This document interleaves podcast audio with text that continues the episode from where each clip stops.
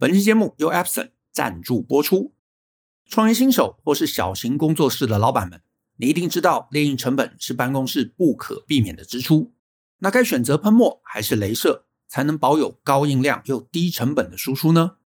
跟你分享 Epson L3550 连续供墨印表机，一年可省下上万元，让公司额外增加一笔可用的资金。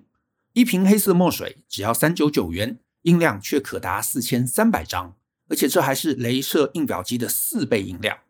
彩色列印功能兼顾你的彩印需求，印量可达七千三百张。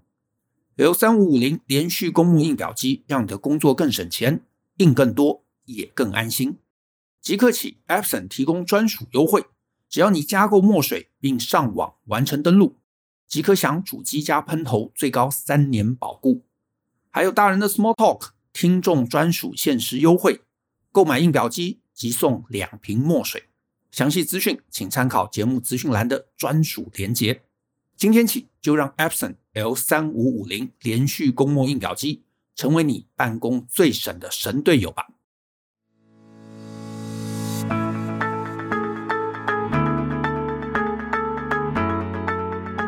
欢迎收听大人的 Small Talk，这是达人学的线上广播节目。我是 Joe 张国阳。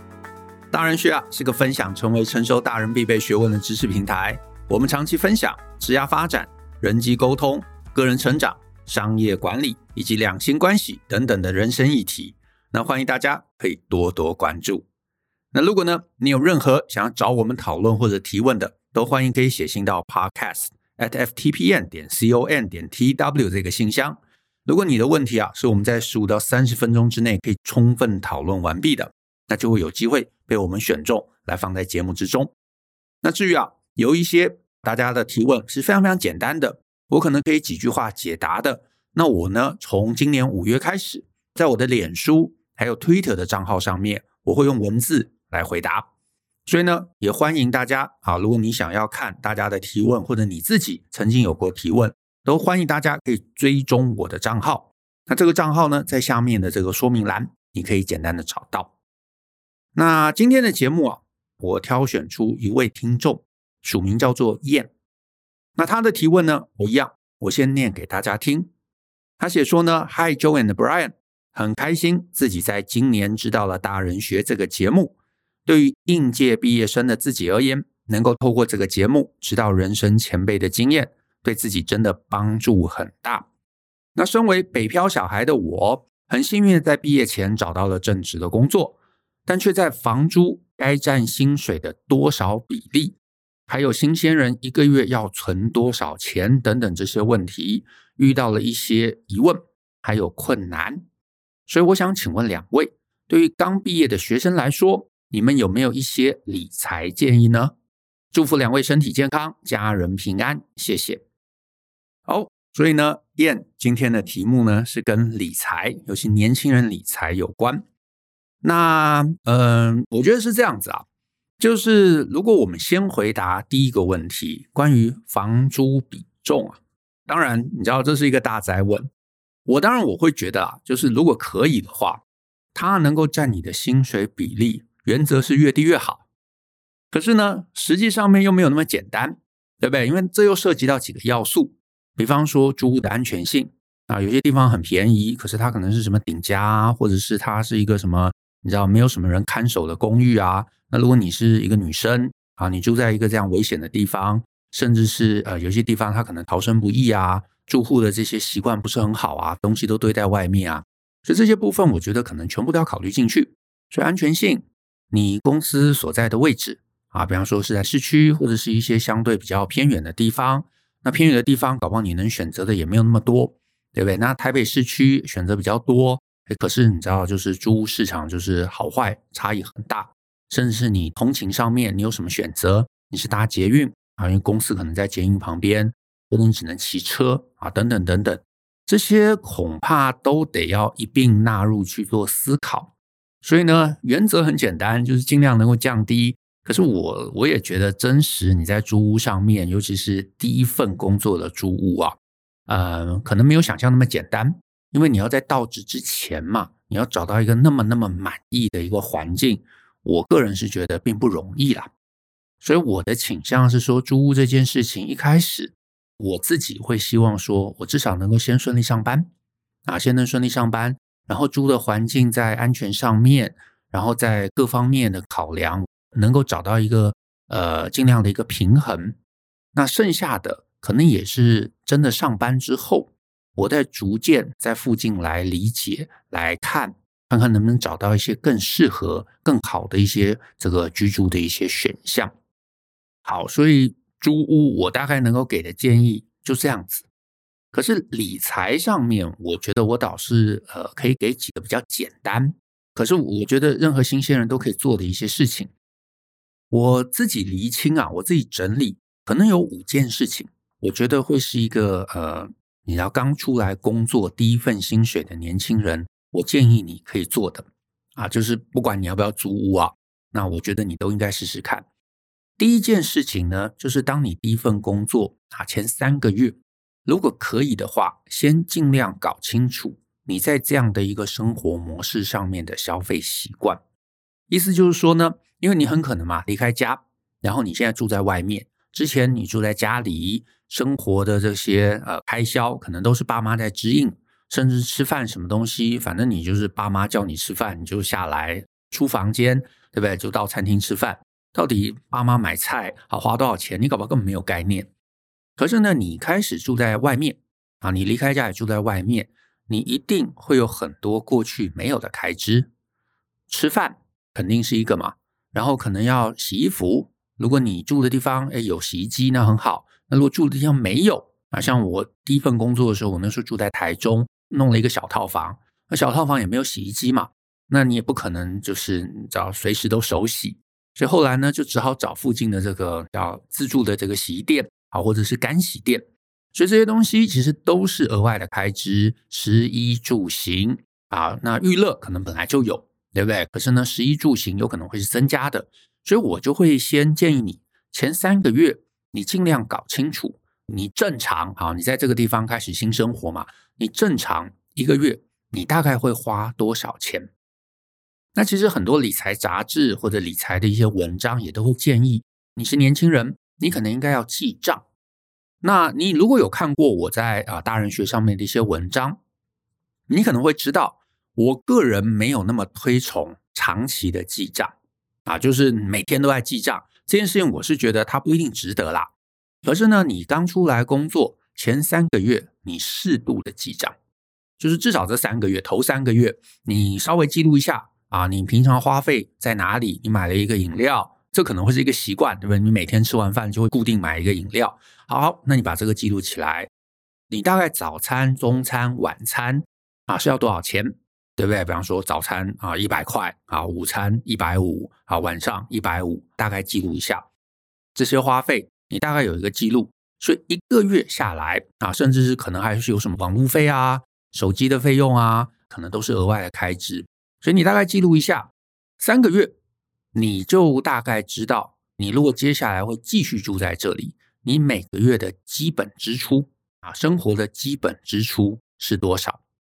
那我是觉得不会太复杂，简单的记录就好啊，你不用到你知道每每一分每一块啊都要记录下来，甚至是如果就是你大部分可能都刷卡，而且都只有一张卡片，你搞不好这三个月的月底，仔细看一下你的信用卡的这个单据。你可能就会比较知道啊，你就会比较知道你现在生活的一个状况是怎么样一回事。那这个事情，我个人会觉得它不需要接下来每天都在做，因为你会发现这很耗损时间，可是它带来的益处不一定那么大。可是呢，你每一次有一个生活转换的时候，你做一下，诶，那我会觉得你就会比较了解啊。意思就是说，你现在可能住在我随便讲内湖，对不对？然后是因为工作的关系住在那边。租了一个小套房，诶，这三个月，所以你大概记录一下，你会知道啊，我在这个地方消费的等级大概如何，我大概每个月要花多少钱。诶，接下来，诶，你可能搬到了，比方说三重，诶，你也稍微的这个记录三个月，诶，你会发现啊，我的这个这个月花费是提升了还是是下降了？诶，那提升了，发生什么事情？为什么提升了？诶，三重感觉应该没有内湖消费那么高啊，啊，你发现啊，因为我可能多了一个什么开支。那这个开支会垫高了每个月的一个支出，那你就会比较清楚知道你接下来啊，或者是你自己的一个支出状况，这个我会觉得蛮重要的。所以这是第一步，记录你的消费习惯还有支出状况。再来，你大概知道之后，你可能就适度的去调整一下你的消费比重。意思就是前三个月不用想太多，你也先不要急着想说哦，我要存很多钱，你就先正常的来过活。然后三个月之后，你发现哇。如果我这样子过活，对不对？付了房租，付了水电，付了呃，付了什么网路费啊，然后付了必要的开支，我每个月剩下的钱就一咪咪，好，比方说只有一两千块，哇，那这个当然是很大的一个冲击嘛。所以我接下来第二步啊，三个月之后，接下来我会做的就是来评估一下，我这些开支中有没有哪些地方是可以稍微精省一下。举例来说，诶，吃完饭真的每餐都要喝饮料吗？诶，搞不好其实是可以不需要的。对吧？可能这就是一个习惯，可这个习惯是一个无意识的习惯。那我可不可以把这个饮料钱能够省下来？我网路钱，哎，我用那么贵啊？可是其实我搞不好在家里就一个人，我不需要那么大的一个呃频宽。哎，那我能不能换一个比较低月租的方案？等等等等。所以你可以在适度的在既有的花费上面来评估哪里能不能再做某些程度的调整。而且当你知道开支。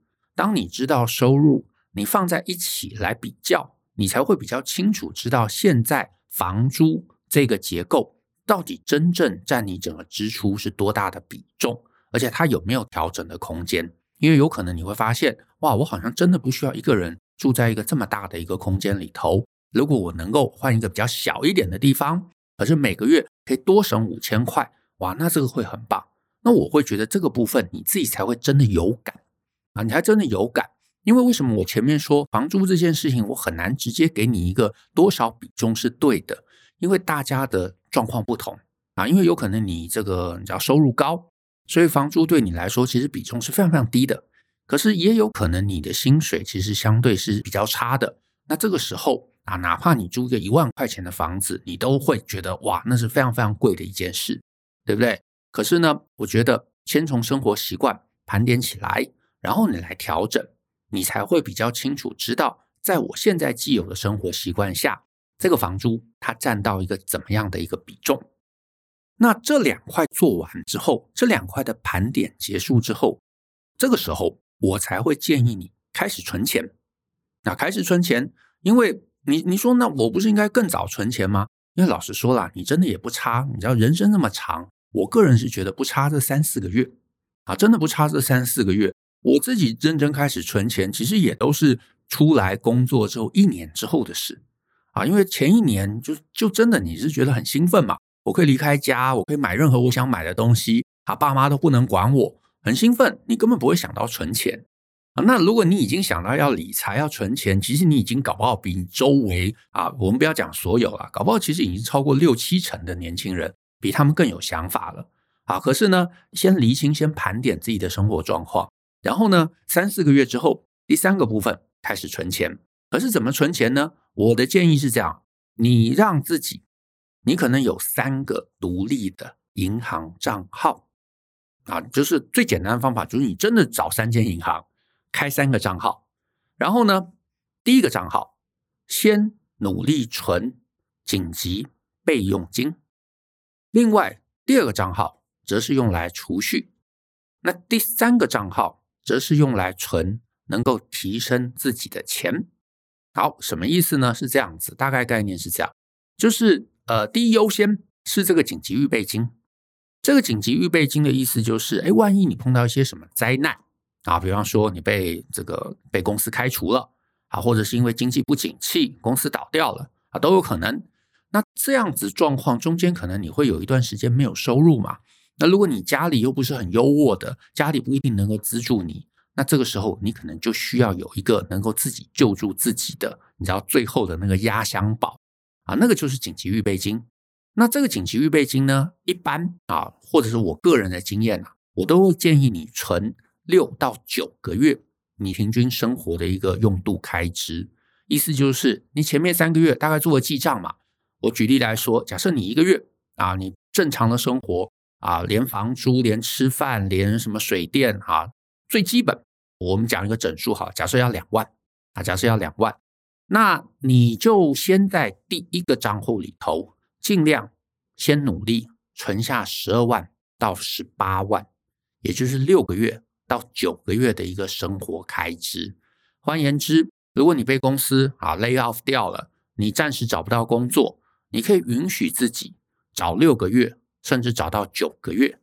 那这个当然就会有一个相对的安全性在身上，因为如果你手上没有现金，你是月光族，对不对？今天你被公司 lay off 掉了，就算你拿了一笔资遣费啊，因为你刚开始嘛，公司也不可能给你很多资遣费，可能也就给你一个月。你手上拿个三万啊，或者了不起拿个四五万，你心里会很慌啊，因为四五万，如果你一个月要呃两万块钱，你大概就只能你知道活两个月嘛。那活两个月，万一没有找到工作怎么办？你就会比较容易让自己去接受一些其实没有那么理想的工作。或者是没有那种足够长期性的工作，那这个其实对你而言，搞不好都会把人生规划打乱。所以，如果可以的话，我的建议是你尽量让自己手上有一些余裕。那这个余裕就是风险预备金，就是呢，你在刚开始工作的第一段时间最努力，先应该存下来钱，呃，也就是六到九个月的一个生活费啊，这个生活费。那这个账户啊，你不要随便动用。甚至啊，如果可以啊，你不要办这个网络银行，不要办这个网络转账，然后呢，啊，银行卡之类的东西，你根本也锁在保险箱啊，或者放在老家的什么抽屉里头。那这样好处啊，第一个就是诈骗就算要骗你，这笔钱他也骗不出去啊，因为根本不能转账。然后呢，银行卡也不在身边，所以呢，他就算叫你去什么 ATM 操作，哎，你也不能操作。所以这个是真的，真的，真的啊，等到很急难的时候。你才拿出来使用的一笔钱，那这个钱呢，就先存啊，这个账户就先存，存到该有的水位之后，这个账户满了。比方说，假设你的目标是要存十八万，你就真的存到了。接下来，你每个月再有领钱的时候，那你就优先放一部分到第二个，也就是储蓄账户，以及第三个自我提升的账户。储蓄的账户，我觉得很容易理解，因为爸妈从小一定就会叫我们嘛，什么有红包啊，有什么压岁钱要存起来，那个就是储蓄。那自我提升的意思就是，你可能之后会要买书啊，你要上课啊，甚至你要去做一些体验啊，你做一些体验，参加一些活动，试着想要能够开拓眼界，这些我会把它界定成是所谓自我提升的账户。那你说，那我都放在同一个账户，我就混着用嘛？混着用，我觉得有时候啊，你自己脑子会不清楚，你就有有可能会倾向把它花掉。所以，如果最好的状况是什么呢？就是你月初你领到薪水的时候，你就直接把它分两份。那这两份，我有一个简单的建议啊，你就抓一比二，意思就是说，一个比例的钱是放在储蓄的账户，两个比例的钱。是放在你的自我提升的账户。简单的讲啦，就是总共就分三份啦。比方说，你有这个三万块钱啊，假设好，我们为了简单计算，三万块钱，那你可能两万块钱就是优先放在自我提升的账户，一万放在储蓄。哎，你可能想说，哎，是不是讲反了？没有，我没有讲反。年轻人，我会觉得你应该要这样子的来安排自己的生活：一万块钱存下来，两万块钱。自我提升，好，那这些你都存下来喽，这些都已经分到对应的账户喽，剩下的其实才是你的生活费、零花啊，就是吃喝玩乐。你说我那样子那样子不够，好，那当然我刚刚抓的比例是高啦。真实你可能也会先想嘛，我这个月假设我这个一个月，好，我随便讲，薪水是四万，平常生活可能要扣掉两万，那我当然就会先扣两万是当生活费嘛。那剩下的这两万，我可能就放到储蓄账户里头，对不对？然后呢，一比二的比例来切出来，好，来切出来。那当然，你说我这个月可能想要，你知道，因为交女朋友要多一些钱，好，那你再做一些调整，来做一些配置，那个没有问题的。可是重点是你一定要先留一些钱放在储蓄，放在自我提升。那为什么自我提升很重要呢？也就是第四件事，刚进入社会的这头几年。你应该要尽量多投资钱在能够提升自己的事情上面。为什么这样讲呢？因为原因很简单，你在现在这个年纪，二十几岁到三十岁之前，你最需要的其实是努力让自己的薪资增长。那这个薪资增长，其实我们有一堂课嘛，V 零一八，用经营公司的思维来经营你的人生。如果你有买这堂课，你会发现，其实整堂课就在谈增长、增长、增长、增长。可是为什么增长最重要？因为你在这个年纪你不增长，你就很容易会被别人碾压。你到了三十岁，你就很轻易会进入一个被淘汰的状况。所以你要让自己增长。可是增长怎么办？别人不会没事要带你增长啊。所以你得要花钱来学东西，你要让能力提升，你要去点那些技能树。对不对？就像玩 RPG 嘛，你要买装备，你要买这个什么药水，你要买能够让自己能力变强的东西。所以你在这个年纪，你不能只把所有钱就存起来，存起来它不会变大。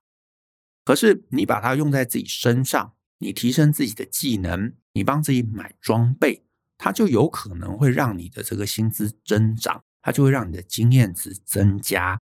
那这个我是觉得，其实这个年纪最重要的事。因为你如果正确的投，你一段时间之后，你就会发现，哎，我的收入提升了嘛。这个收入有可能是公司的薪水，或者是因为你能力提升，你可以去外面接几个你知道副业的案子。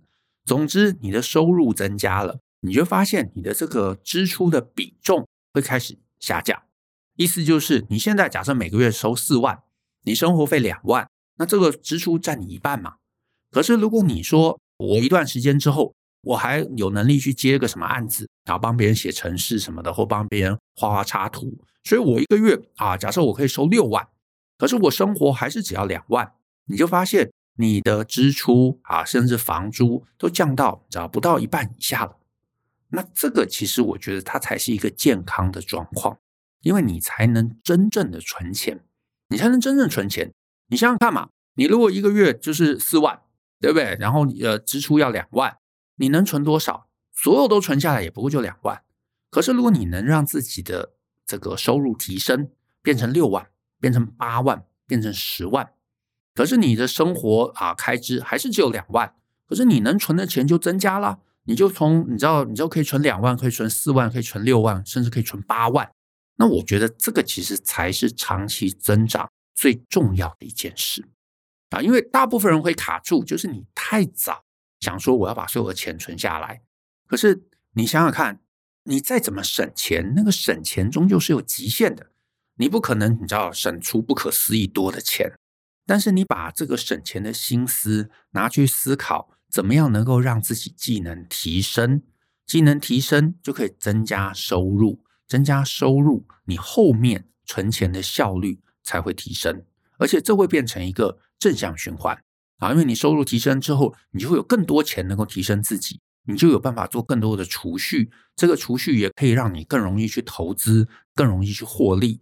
然后呢，你又可以买比较相对好的设备，你搞不好又可以接更好的案子，对不对？你的薪水又可以再提升，这个才会进入一个真正的正向循环。所以这个部分的思维，我会建议每个年轻人其实都应该要有。那如果很具体增长，你不是很清楚，真的可以参考一下。用经营公司的思维来经营你的人生这堂课，呃，那另外顺道也一提啦，就是大部分年轻人最容易想到的啊，就在这个年纪二十几岁最容易想到的，就是想说，哎，我赶快存一笔钱，比方存个五万，存个十万，我能够靠投资致富，或者能够靠投机致富。很多人都说嘛，要赶快去这个参与股市啊，要做一些什么样的投资啊？那我不是说你不要做，我只是说你在年轻的时候。你真的想要靠这个金融市场致富，它其实反而没有你想的这么简单。那我之前有讲过一集三百六十二集啊，三百六十二集。所以呢，今天这一集，如果阿燕啊你听完之后，那我也会鼓励你，你可以搭配三百六十二集，顺便听一下。为什么我会说啊，投资投机致富对年轻人而言，并不是这么简单的一件事。以及为什么我会建议你优先应该要把钱花在提升自己身上？因为你花在自己身上，你这个是绝对不会亏的啊！就算你现在没办法转换变成一个收入的来源，可是那个技能它会一辈子跟着你。可是你说你买个股票，股票还是受限于很多主客观的一个因素，而且当你资金部位小，它能够带给你的获益报酬其实是没有你想象的那么高的，而且你真的某种程度就限制了自己在职场上面的一个发展，这是非常可惜的一件事。那再来第五个建议，就是你这些事情开始做了啊，然后你开始身上又多了一些余裕了，那我接下来就会建议你能够帮自己买一些保险啊。你可能吓一跳，保险，没错，我讲的是保险。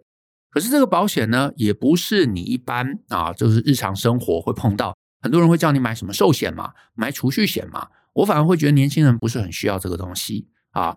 你在现在这个年纪，你真正最需要的保险，可能比较是定期的意外险啊，定期的医疗险啊，或者像什么第三责任险啊，甚至是手机啊、笔电的这种意外保险。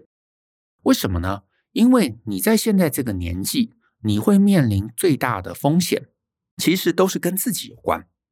你受伤了，你三个月不能工作，哇，那你断炊，你只能，对不对？你只能用这个你的紧急预备金。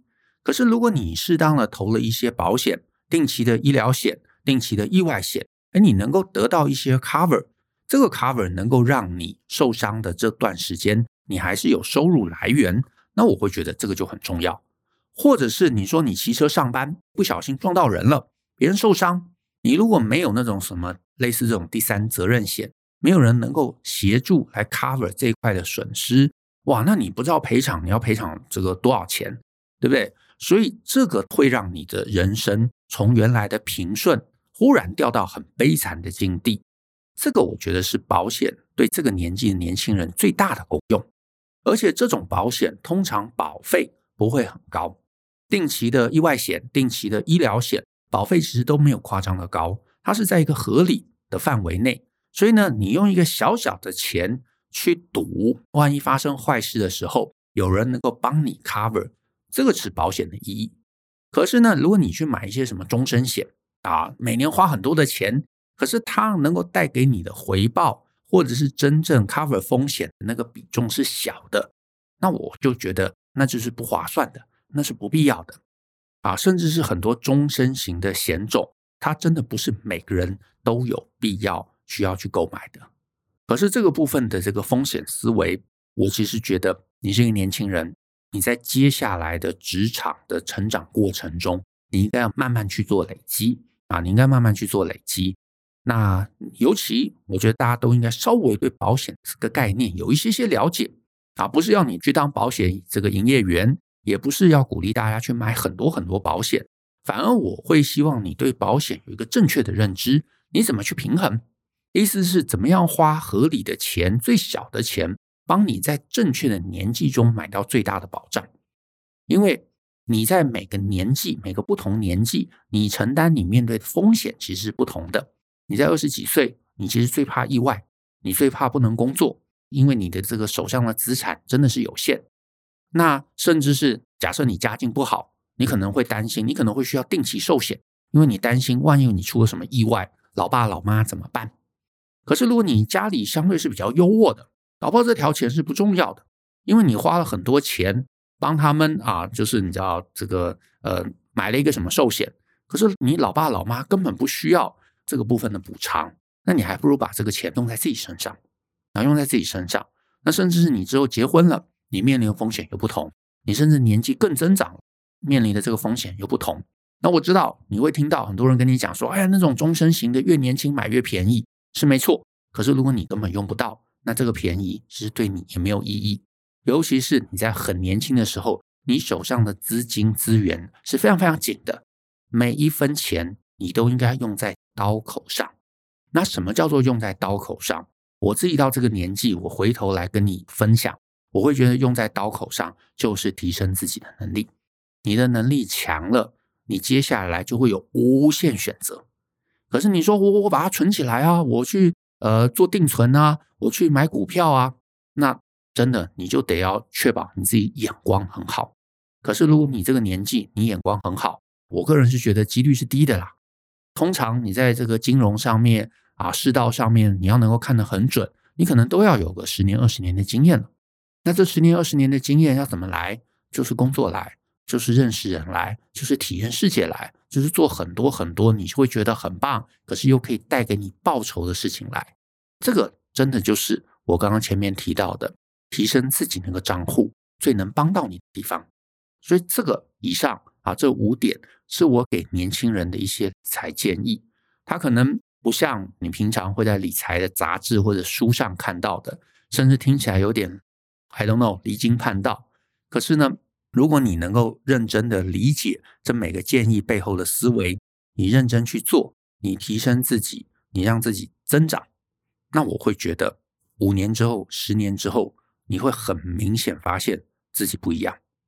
那我最后也真的再次良心推荐，你是年轻人，我觉得一个可以帮助自己能够创造一个增长思维的，是听听看我那一堂课 V 零一八，用经营公司的思维来经营你的人生，我会觉得你会有一个不一样的想法，那接下来的人生很高几率也会不一样。